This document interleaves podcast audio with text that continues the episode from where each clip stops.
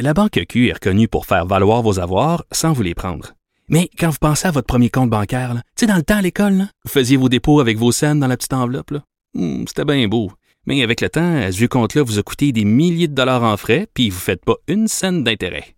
Avec la Banque Q, vous obtenez des intérêts élevés et aucun frais sur vos services bancaires courants. Autrement dit, ça fait pas mal plus de scènes dans votre enveloppe, ça. Banque Q. Faites valoir vos avoirs. Visitez banqueq.ca pour en savoir plus. Gilles Proulx. Le où, quand, comment, qui, pourquoi ne s'applique pas sa ricanade? Parle, parle, parle, genre, genre, genre. Gilles Proulx. C'est ça qu'il manque tellement en matière de journalisme et d'information. Voici le commentaire de Gilles Proulx. Gilles, êtes-vous un gars de baseball, vous? Oui, j'aime beaucoup, j'aime ça, aller voir les expos, c'est des beaux après-midi relaxants. C'est un sport intelligent, faut connaître et découvrir la stratégie de- du jeu. C'est très bien, mais c'est un sport de milliardaires. Et là, moi, je ne peux pas croire que des nounos qui vont embarquer dans le bateau du baseball, des quêteux milliardaires qui veulent de l'argent pour que Québec paye le stade, le stade qu'on a déplacé trois ou quatre fois depuis 20 ans, et tout ça dans le centre-ville, bien sûr, parce qu'ils aiment pas Montreal East, CJD, la Gazette n'aimait pas ça aller au stade. Alors que les joueurs américains, quand ils ont découvert le stade après le Pac Jarry, c'était tous des wonderful stadiums, oh beautiful stadium, là tout d'un coup il a trouvé des défauts, trop loin des beaux joueurs, etc. Alors les quêteux milliardaires savent pourtant qu'une équipe, euh, ça coûte cher, va falloir Ben oui. l'acheter. On a beau avoir une équipe en faillite qui va venir, ou en acheter une avec 80 cents dans le dollar, on a-tu les moyens? Les quêteux milliardaires savent aussi que notre dollar à 80 cents va devoir supporter des contrats. Parce qu'il y a des contrats là-dedans de 50, 75, 100 millions. C'est pas grave, ça, ça dérange pas aux États-Unis, sky's the limit il faudra payer les salaires. Alors, encore une fois, les quêteux milliardaires savent aussi qu'au mois d'avril, tu le sais, Richard, je t'apprends bien, il s'en vient le mois d'avril, il pleut, c'est le moment de la mousson, et comme au Vietnam, on a une petite mousson ici. Des fois, il y a de la neige même. Alors là, on annule les matchs. Et là, il suffira pour les quêteux milliardaires de trois défaites en ligne pour t'apercevoir que l'équipe des quêteux millionnaires va attirer 3000 personnes. Alors voilà, justement, euh, pour les nonos qui ont rien compris là-dedans, ce que sera la facture. Alors, Monsieur Legault, de grâce, Monsieur le Premier ministre Legault, qu'on vous traite de tous les mots, vous êtes aussi un comptable. Voulez-vous apprendre à compter avant d'embarquer le Québec là-dedans? Parce que là, euh, c'est bien beau euh, construire un nouveau stade, mais on a un stade qui sert à rien, mais vraiment à rien. Puis avant la pandémie, au monde, hein? Un des plus beaux au monde. Ça, faut, faut voyager dans le monde. Mais on a tous nos caricaturistes qui ont détruit ce stade-là, qui est une merveille architecturale, un hommage au béton de Taillibert, qui avait fait sa réputation et qui devient aujourd'hui une attraction. C'est drôle, on l'a démoli, puis on devrait le faire sauter, mais à chaque tour touristique de Montréal, quand on a des touristes, l'autobus euh, nécessairement s'arrête là. Moi je dirais, là, euh, on, on fait un essai, là, on commence, là, euh, si on a une équipe, là, elle va jouer au stade olympique, puis si on voit que les gens y vont, puis c'est populaire, puis tout ça, on pourra peut-être penser à un stade, mais pas construire un stade tout de suite. Là. Moi, je me souviens les derniers matchs des expos, j'en parlais hier avec Roger Brulotte, les derniers matchs des expos, j'étais là au stade, il n'y avait pas un chat, là. Voilà la réponse. Et ça, ça fait mal au rein d'une entreprise. Pas pour rien que cette équipe-là a disparu, malgré que euh, on a, en 81, je pense qu'on est en première position. Il est arrivé la maudite grève qui a ruiné. Mais euh, il faut, il faut quand même penser à, à la capacité. Montréal, c'est une ville pauvre. Qu'on n'aille pas s'imaginer. Qu'on se promène donc dans les maudits quartiers de zone grise pour voir la misère, la violence, violence faite aux femmes, les drogues, les réseaux qu'on démantèle. C'est le propre d'une ville pauvre. Alors, qu'on Ben oui. arrête de se voir plus gros qu'on ne l'est. Ben c'est vrai, ça. C'est une province pauvre, là, la province du Québec. Là, on se pète les bretelles comme si on était riche. Il n'y a pas deux jours là, sans qu'on voit pas qu'on donne des millions à gauche, à droite, à des entreprises multimillionnaires. Puis là, on les aide, des subventions, puis des prêts pardonnables, puis ci, puis ça. Ça n'a pas de sens. Moi, j'ai été très flatté de te lire ce matin, Richard. Ça a fait plaisir à mon nombrilisme.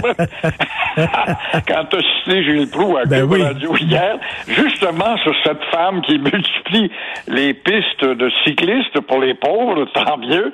Mais pendant ce temps-là, on tasse les automobilistes comme s'ils n'étaient pas un apport avec leur surtaxe payée à même la bagnole à gauche et à droite. Mais euh, Coder, 4,30 sous pour une pièce, a besoin d'aiguiser ses patins pour la battre, crois-moi. Ah moi, j'ai hâte qu'il y ait une troisième nomination, là, parce que je peux pas croire qu'on va avoir rien que le choix de ces deux-là. Et, et, et- et Gilles, euh, là, on a vu là euh, un, un député néo-démocrate appuyer et féliciter Amir Attaran en disant bravo et tout ça. Un député néo-démocrate. Et là, Jack Medsing, le chef du NPD, qui a appuyé son député.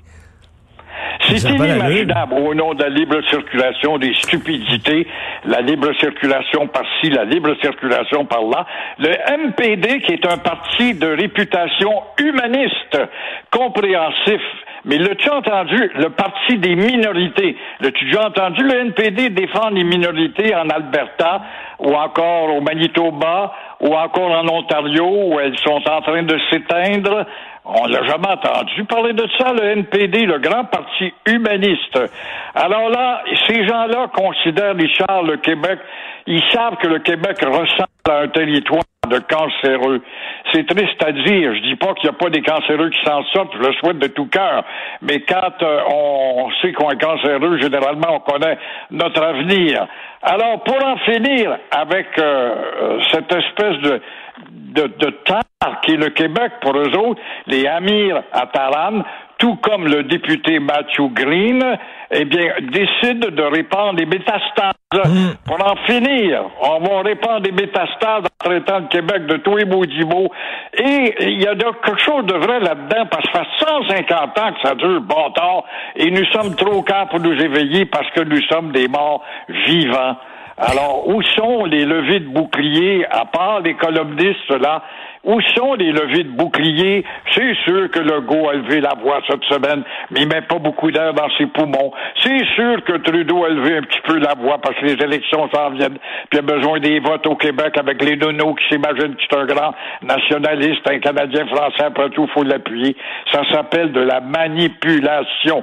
Alors, eux, ils veulent en finir avec le Québec, et c'est pourquoi on garoche les métastases. Alors il y a Chris Shelley du euh, National Post, chroniqueur National Post, qui écrit aujourd'hui c'est fou comment ils sont susceptibles au Québec. On peut pas, on peut pas les critiquer, ils prennent pas en critique. Je m'excuse Gilles, mais c'est pas de la critique là, ce que fait Attaran là. Mais c'est drôle, nous autres, on n'envoie pas de critiques. Dans le temps du RIN, dans le temps que le Québec était bagarreur et agressif, on se faisait respecter. Quand il y avait des bombes qui pétaient de temps à autre, puis quand on avait des bourgots qui faisaient des discours à l'emporte-pièce, c'est drôle. Là, ils se serraient les fesses.